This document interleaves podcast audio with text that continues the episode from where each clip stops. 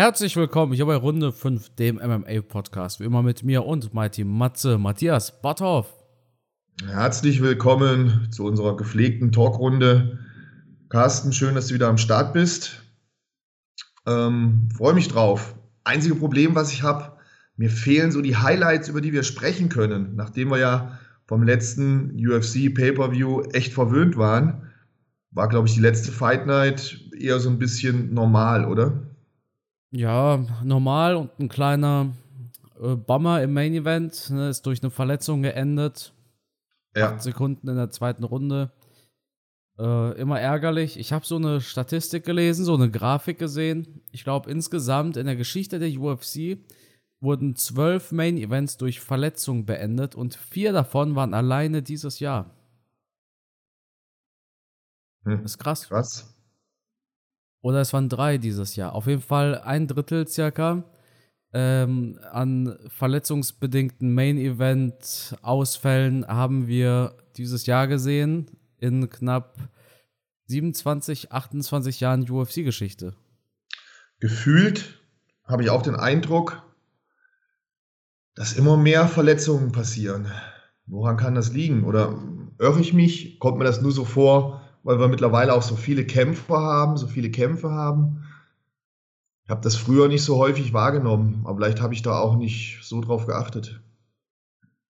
Das ist eigentlich eine interessante Sache. Bräuchte man mal eine Statistik zu sowas. Also ich weiß, mir fällt gerade spontan auch gar nicht jedes verletzungsbedingte Finish dieses Jahr ein. Mir fällt auf jeden Fall Tom Aspinall ein. Da waren wir ja zusammen in London. Ja. Was gab es denn noch? Ja, man hat die jetzt nicht sofort parat auf dem Schirm, aber ich kann mich schon in der Vergangenheit immer wieder an Kämpfe erinnern, wo Kämpfer Verletzungen hatten. Und gefühlt, wie gesagt, korrigiere mich oder korrigiert ihr mich, schreibt es in die Kommentare. Gefühlt nehme ich wahr, dass es immer häufiger passiert. Vielleicht, weil der Sport noch athletischer geworden ist, vielleicht, weil das Trainingspensum noch mal größer geworden ist. Kann mit verschiedenen Faktoren durchaus zusammenhängen. Matze, ich muss ganz kurz auf ein anderes Thema kommen, weil du gerade sagst, schreib es in die Kommentare. Erstens, es gibt bei Spotify keine Kommentarsektion. Und Ach, zweitens, okay. zweitens, ich habe dein Video angeschaut, Best of Seminar mit Markus Rühl und Urs Kaleczynski. Und ja. da ist bei Minute 7 oder sowas eine Einblendung. Äh, was denkt ihr über das Seminar? Und, oder nee, wollt ihr nochmal ein Seminar? Schreibt es unten in die Kommentare. Ja. Aber die Kommentare sind deaktiviert auf diesem Video. Ja. Mensch, da dachte ich mir, Matthias, jetzt wollte ich mir die Kommentare anlesen. Jetzt wollte ich schreiben, hey, ich will nächstes Mal auch dabei sein. Aber ich konnte ja. nicht. Ja. Ähm, die Kommentare, die Kommentare waren natürlich erst an. Und dann haben es irgendwelche Menschen für, für Hate und Werbekommentare genutzt. Ähm, ja, so dass uns vom Prinzip her keine andere Möglichkeit geblieben ist, als zu sagen, okay, ähm, den Leuten geben wir keine Plattform und haben dann die Kommentarfunktion ausgeschaltet. Mal rein aus Interesse, was wurde da gehatet daran? Ähm, man hat da eine Diskussion angefangen über eine bestimmte Person und das ging dann halt einfach nur noch unter die Gürtellinie. Das war nicht mehr sachlich, das hat keinen Sinn mehr gemacht und äh, das war einfach nur beleidigend und das wollten wir einfach der Person ersparen. Okay, also in den Kommentaren wurde eine Person gehatet. Genau. Und, und dann sind da verschiedene Fraktionen entstanden, die das dann gegeneinander ausgetragen haben. Und denen wollten wir einfach diese Plattform nicht geben, dass die sich da. Ach so, okay. Und wenn du, das Problem ist ja, wenn du dann einzelne Kommentare löschen würdest, das hat die ja nur noch mehr angestachelt und dann ist es ein Fass ohne Boden und wenn mir das dann zu bunt wird, so haben wir das dann im Team besprochen mit Markus und mit dem Urs, dass wir gesagt haben, okay, das ist zwar schade fürs Video, aber wenn die Leute so dumm sind und meinen, sie könnten unser Video nutzen, um, um ihre Propaganda da zu machen, dann äh, schieben wir dann einen Riegel vor. Okay, und war die Person jemand aus dem Bodybuilding oder war das also ich sag mal so, wenn es niemand aus dem Bodybuilding war, dann war es bestimmt um Karl Lauterbach, kann ich mir vorstellen. Nein, es ging nicht um Karl Lauterbach, es okay. war tatsächlich jemand aus dem Bodybuilding-Sport. Ach so, okay. Ja, gut. Ist ja auch, ist ja auch blöd, wenn äh, ich, ich weiß nicht, also ich habe keine Ahnung, um wen es geht und auch nicht, wie eure Beziehung zu der Person ist, aber wäre natürlich blöd, wenn da jemand zum Beispiel euer Video guckt, geht in die Kommentare und sieht, er wird da nur beleidigt unter dem Kanal von Mighty Matze. Deshalb ist das eigentlich nachvollziehbar. Die Leute müssen einfach wissen, dass es nicht bei jedem funktioniert. Ne? Die nutzen ja oft irgendwelche ähm, Social Media Posts oder YouTube Videos, um darunter ihren Unsinn zu verbreiten. Und ähm, da, ja, da hatten wir einfach keinen Bock drauf. Ich hatte jetzt auch nicht die Zeit, mich damit auseinanderzusetzen. Ich habe dann zu meinem Kameramann gesagt, ey, hier, mach die Kommentarfunktion aus. Ich habe keine Zeit für sowas. Ähm, und ich will den Leuten auch nicht so eine Plattform geben für sowas. Weil die wissen natürlich, dass so ein Seminarvideo gut geklickt wird. Ja, ja klar. Ja, vor allem, wenn du eben noch ähm, Ma äh, Markus Rühl und Urs im Titel stehen hast und auch im natürlich. Video drin hast, natürlich, klar. Ja. Und ist dann nochmal sowas geplant? Vom Seminar her bestimmt, ja.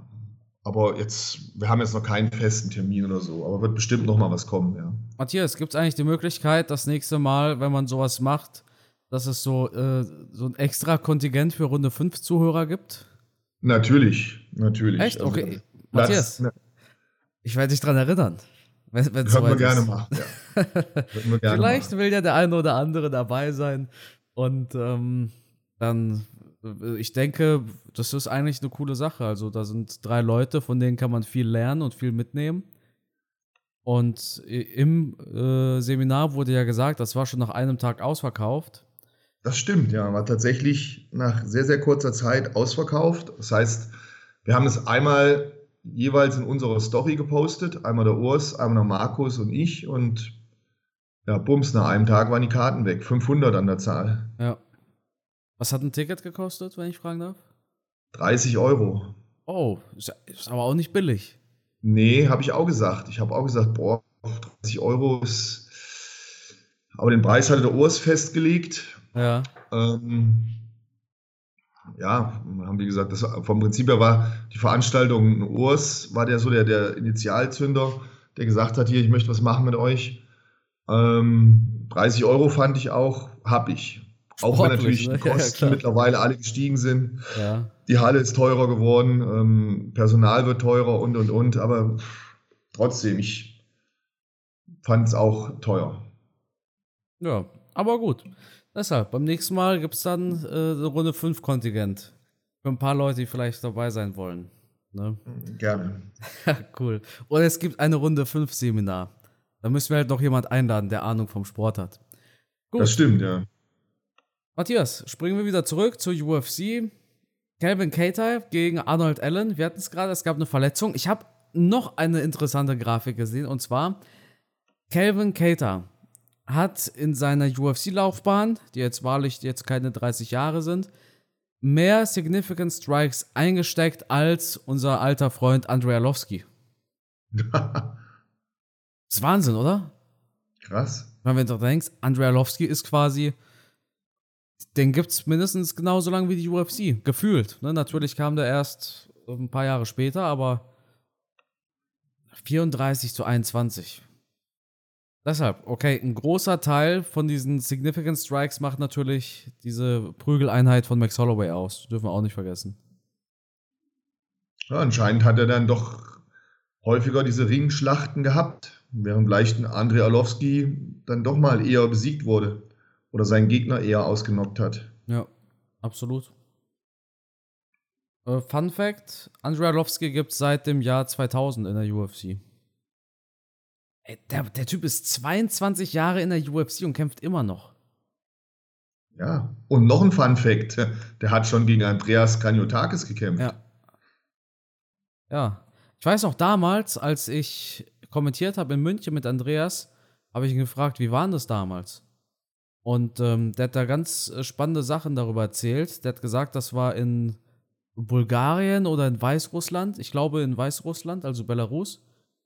Und die Leute haben ihn dort richtig gefeiert. Das kannte er aus Deutschland gar nicht. irgendwie sowas. Aber mhm. soll er gerne selber erzählen. Äh, es war eine wirklich spannende Geschichte.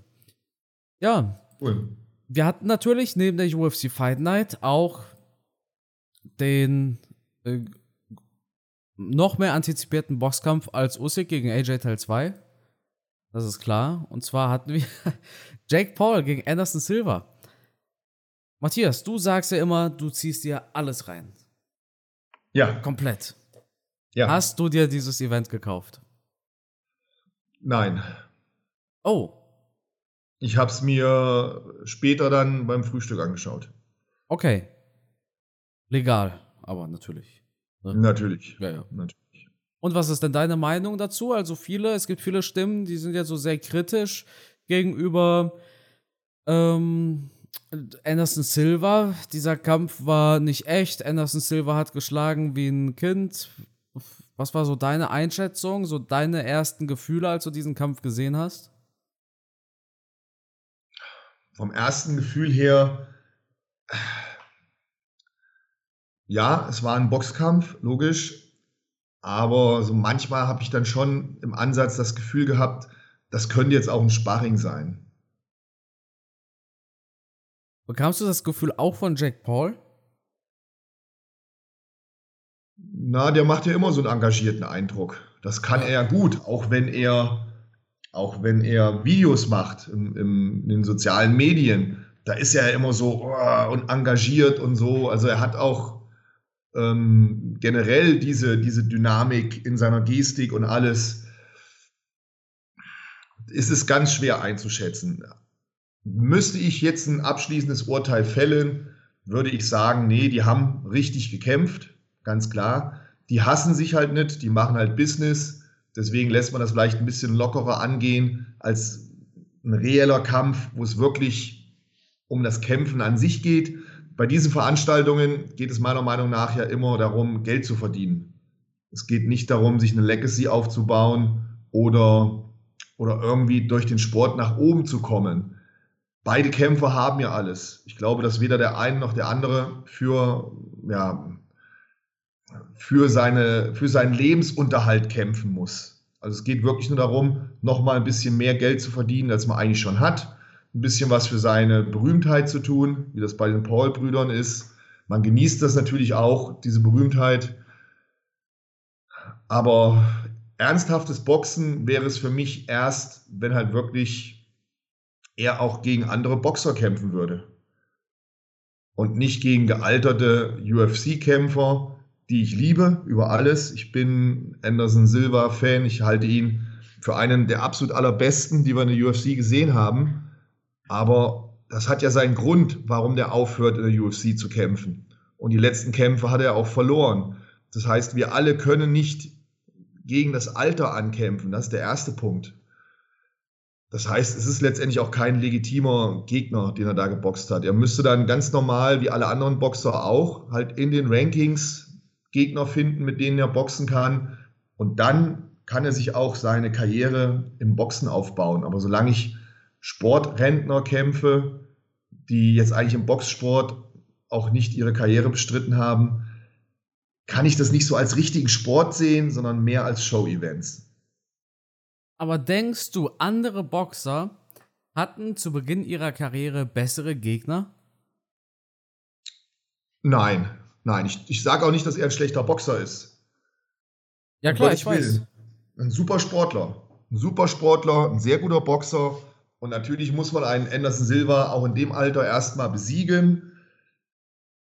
Aber es sind halt einfach verschiedene Faktoren, die es dir halt ein klein bisschen leichter machen. Aber ich bin davon überzeugt, dass er ein guter Boxer ist, dass er auch andere Boxer besiegen könnte und besiegen würde. Ähm, der trainiert hart. Was hat er erzählt? Er hat ein, ein Trainerteam von 15 Leuten oder was? Ja, genau. Ja, welcher Amateurboxer, Entschuldigung, welcher Profiboxer, der gerade vom Amateurbereich ins Profibusiness reingerutscht ist, hat denn solche Trainingsmöglichkeiten? Das sind doch die wenigsten. Vielleicht ein, zwei Ausnahmetalente, aber andere, die arbeiten teilweise als Fahrradkurier oder in irgendeiner Burgerbude und sind nebenbei Profiboxer. Also das auf jeden Fall. Aber wenn ich doch dann legitim sein will im Boxen, dann muss ich halt diesen, diesen Weg gehen im Boxen. Und dann kann ich ja auch irgendwann mal einen Titelfight im Boxen haben. Das wäre doch viel interessanter, als immer Leute zu boxen, die mit dem Sport eigentlich gar nichts zu tun haben. Aber auch riskanter. Das kommt hinzu. Plus, Wenn ich gegen einen, der Druck, der Druck ist halt gering, finde ich. Wenn du gegen Anderson Silva kämpfst, ist der Druck für dich als Sportler gering.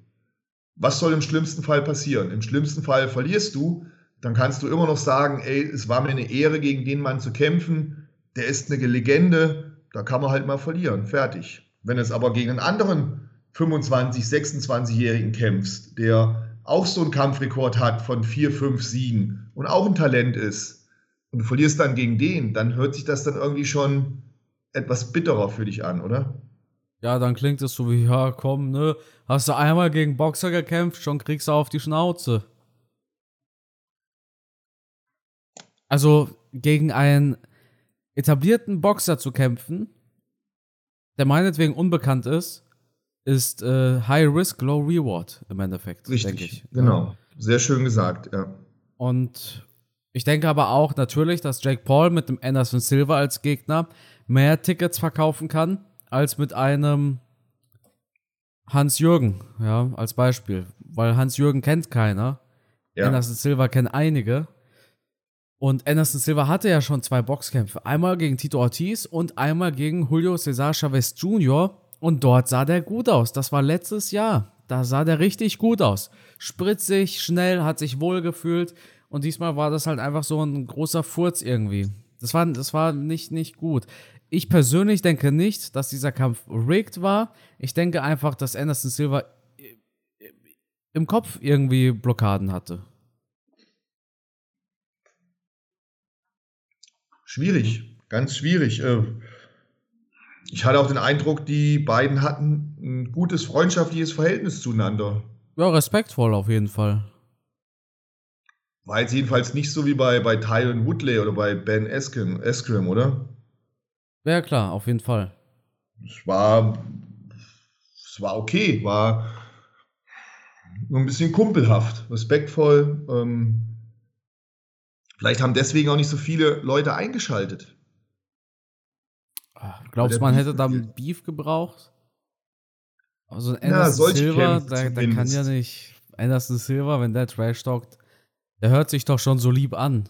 Klar ist ja, das ein Killer, aber. Glaubt ja halt keiner. Aber ja, ich denke, dass das schon, dass Leute, die diese Paul-Kämpfe gucken, dass die auch so Leute sind, die, die immer Bock haben, auch so ein bisschen auf den Beef, dass das schon Leute anzieht. Und wenn dann so ein eher freundlicher Kampf gemacht wird, mit sehr viel Respekt und Zuneigung und man macht schon Pläne, was passiert, wenn er eine verliert, dann wenn der verliert, mache ich das für ihn und wenn der verliert, mache ich dies für ihn. Das nimmt vielleicht so ein bisschen den Paul-Brüder-Effekt raus, weil schaut man sich denen ihre Karriere an, dann sind diese Kämpfe, die sie gemacht haben, ja eigentlich alle so auf Beef aufgebaut gewesen, oder? Ja, ja, klar, weil natürlich Beef verkauft auch gut. Ohne Frage. Und hier hat es halt einfach gefehlt. Also vielleicht auch deswegen ein Anderson Silva weniger aggressiv. Ich weiß es nicht. Auf der anderen Seite wird ja auch nicht jünger. Er wird ja auch mit jedem Kampf wieder etwas älter. Ähm, irgendwann muss es ja schlechter werden. Ja. Es kann ja nicht jeder Kampf so gut sein wie der Kampf davor. Dann äh, würde man den Alterungsprozess ja aushebeln. Aber auch er lässt natürlich immer mehr Kilometer auf dem Tacho. Und auch er wird immer ein bisschen älter. schwierig zu sagen. Aber wie gesagt, es sind jetzt nicht die Kämpfe, die mich begeistern und die mich faszinieren. Ich, ich habe es mir angeschaut, ja, aber dass der jetzt völler, völlig, mit völliger Euphorie am Fernseher saß, kann ich nicht behaupten. Das hätte mich auch ein bisschen überrascht. ich habe mir auch gedacht, dass du es dir angeschaut hast und ähm, dachte mir aber auch, das ist so ein Fight, der, der ändert am Ende des Tages auch nicht wirklich irgendwas. Weißt du? Der ändert einfach gar nichts. Ja, auch wenn der eine oder der andere jetzt gewonnen hätte, auch wenn Anderson Silva jetzt gewonnen hätte, hätte ich jetzt auch nichts anderes über Jake Paul gesagt. Ja, ja. Gut. Matthias, wir haben äh, auch eine kommende UFC Fight Night mit natürlich zwei Frauen im Main Event, Marina Rodriguez gegen Amanda Lemos. Ein Kampf, der gar nicht mal so dermaßen uninteressant ist. Amanda Lemos ist eine, die hat schon den ein oder anderen wuchtigen Punch mal gezeigt. Aber die bringt beides. Die bringt einmal wuchtige Punches, die bringt aber auch gute Submissions. Sie kämpfte zuletzt, sie gewann zuletzt gegen Michelle Waterson, Karate Hottie. Und Amanda Lemos, die konnte gewinnen gegen Mackenzie Dern und Xiaonan Yan. Das war aber ein Split-Decision-Win. Das war eine sehr knappe Entscheidung. Und äh, Xiaonan Yan. Nee, hat nicht, hat nicht die Lemos gegen die Waterson gekämpft? Habe ich doch gerade gesagt. Beide haben, beide haben gegen Waterson gewonnen, im Endeffekt. Ach, beide haben gegen Waterson naja, genau. Okay. okay. Und die letzte Niederlage von Marina Rodriguez war gegen die aktuelle Championess in der Gewichtsklasse. Eine Split-Decision-Niederlage gegen Carla Esparza. Also sehen wir hier eine, die hat äh, überhaupt in ihrer Karriere nur eine Niederlage. Das ist eben Carla Esparza. Split Decision sogar. Sie steht 16 zu 1. Und äh, ja, das ist ein richtig wichtiger Fight für sie, ne? Vielleicht sehen wir da, da den nächsten Titelcontender oder die nächste Gegnerin für Thug Rose, wenn sie gewinnt. Ja. Dann haben wir noch zwei andere Athleten. Und zwar haben wir einmal Neil Magny, wie soll es auch anders sein? Der ist auch mal wieder am Start. Der kämpft Ach, gegen ja. Daniel Rodriguez. Rodriguez ist sehr schnell wieder zurück. Oder? Hat vor kurzem erst gekämpft, ne? Wie lange ist es her? 10. September. Oh.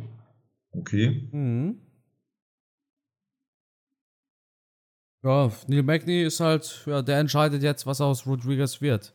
Rodriguez, die letzten zwei Wins waren einmal gegen Kevin Lee und gegen Li Ling Yang.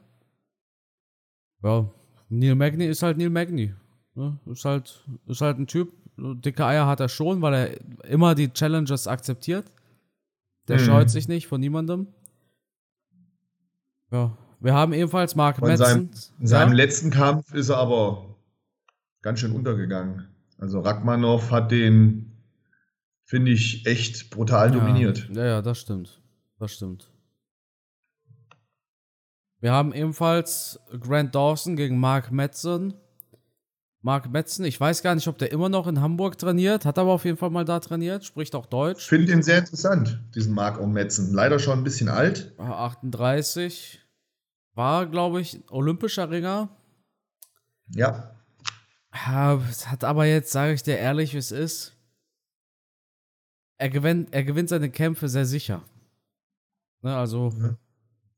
ist jetzt nicht unbedingt der Fight, wo du springend von der Couch hüpfst und ausrastest, weil irgendwas Unvorhersehbares passiert ist, sondern das ist, sind dann halt eher so Kämpfe, da guckst du einmal mehr auf dein Handy, was gerade Neues auf Instagram gepostet wurde, weil halt ja, sehr vorhersehbar. Sehr, super starkes Ring, keine Frage. Er gewinnt sie dominant. Er gewinnt sie äh, eindeutig, aber eben halt nicht spektakulär, muss man auch ganz klar dazu sagen. Ja, und das Alter arbeitet natürlich gegen ihn. Er hätte, er hätte einfach aktiver sein müssen. Absolut. Seit 2019 macht er nur einen Kampf in der UFC. Also 2019 war sein UFC-Debüt und seitdem hat er einmal im Jahr gekämpft. Aber es wird dieses Jahr sein zweiter Fight, muss man auch dazu sagen. Das stimmt, ja. 38, ne? ja, der hätte früher anfangen müssen. Er war 2016 bei Olympia.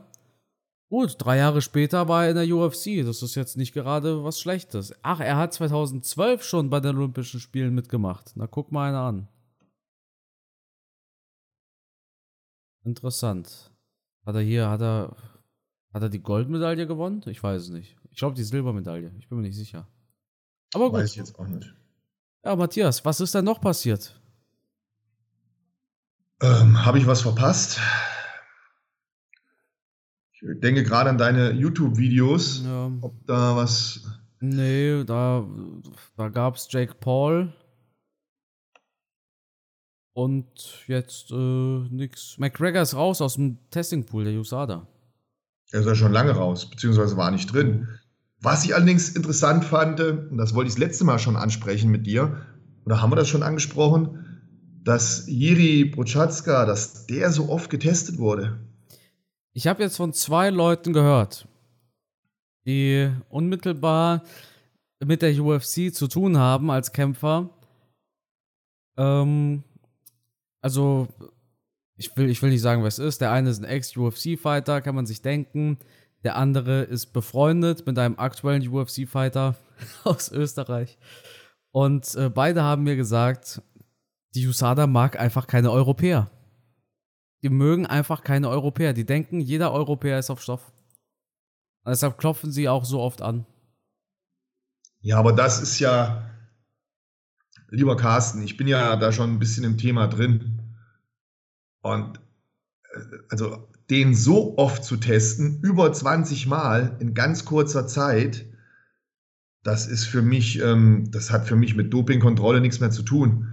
Das ist ja schon, wie, kann man sowas nennen? Eine Folter, eine Schikane.